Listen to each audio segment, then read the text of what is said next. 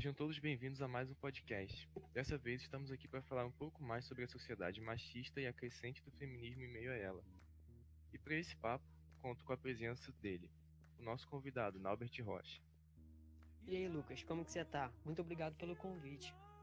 Tô bem, irmão. Eu que agradeço pela participação. E agora, sem mais relações, bora pro papo. E a primeira pergunta: o que você acha da sociedade brasileira em relação à igualdade de gênero? Bom, o Brasil é um dos países caracterizados por ter uma das maiores desigualdades sociais do mundo. Mas essa diferença não se dá apenas entre ricos e pobres, mas também entre homens e mulheres. No Brasil, desde cedo as crianças são levadas a acreditar que suas escolhas são determinadas pelo seu gênero. Dessa maneira, inicia-se uma discriminação e restrição social, como se uma pessoa estivesse destinada a algo sem poder demonstrar sua opinião e desejo, o que é algo extremamente errado. Então, e fazendo um link com a primeira pergunta, o que, que você acha do machismo fortemente presente nos dias atuais? Para mim, o machismo é uma forma de preconceito demonstrado por atitudes e opiniões que vão contra a igualdade entre mulheres e homens. Essas ações são visíveis por meio de diversas formas, como os altos índices de violência contra a mulher, casos de estupro, diferença salarial e uma outra muito comum na mídia, que é sobre os funks. Em sua maioria, fazem da mulher um objeto meramente sexual, tratando-as de maneira submissa e inferior. Ou seja, o machismo é uma das coisas mais vergonhosas do século XXI. Então, essa terceira pergunta, na verdade, tem tudo a ver com a anterior. Como que você acha que o machismo se expõe na sociedade? Além dos meios musicais, o machismo está fortemente presente nos jogos, no qual empresas produtoras dos mais variados entretenimentos eletrônicos procuram retratar as mulheres de forma extremamente erótica, como por exemplo no game Tomb Raider, em que a personagem Lara Croft apresenta um corpo avantajado, vamos dizer assim. Uma outra forma são os esportes. Devido a essa aversão às mulheres, muitas meninas deixam de praticar suas atividades físicas por se sentirem masculinas. Depois de toda essa introdução sobre o assunto e dessa informação que você passou pra gente, por que você não fala sobre a questão do feminicídio aqui no Brasil especific especificamente? Hum, o Brasil apresenta uma das piores taxas de feminicídio no mundo, sendo classificado em quinto lugar por possuir uma alta taxa de mortalidade feminina por agressões físicas. Segundo dados da Globo, a cada 60 segundos, nove mulheres são agredidas e a cada duas horas, uma mulher é morta sendo vítima de violência. Vale destacar em que sua maioria são moças pretas e indígenas.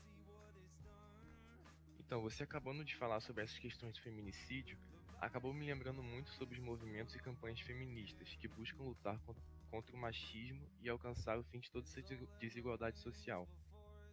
Estes movimentos estão cada vez mais à tona. Você poderia me citar exemplos dessas campanhas e alguém que você destaca como uma influência para a população?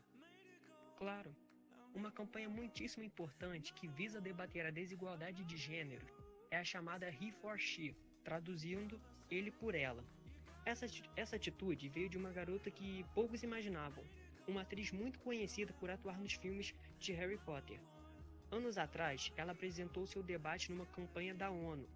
Nesta palestra, ela aborda não só a diferença social vivida pelas mulheres, mas também pelos homens.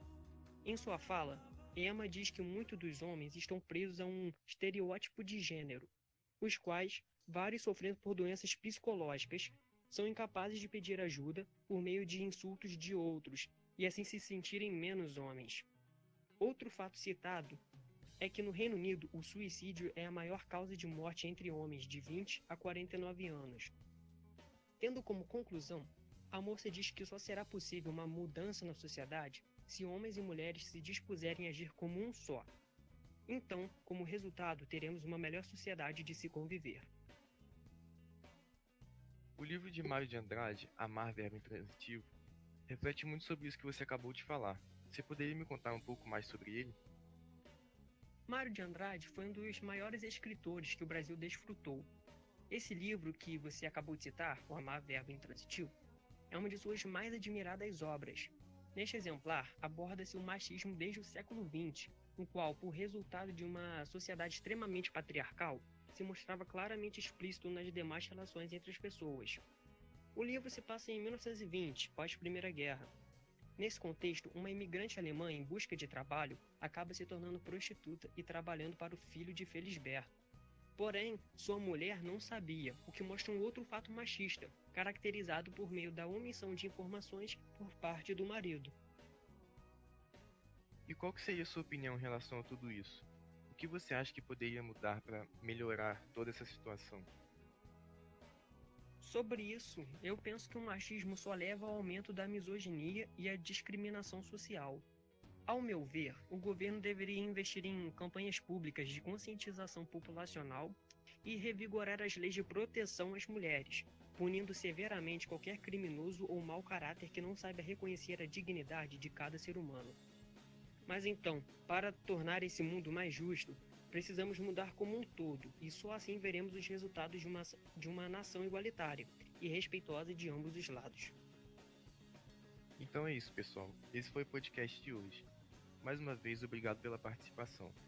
Eu Espero que, que vocês tenham gostado. Um abraço e até a próxima.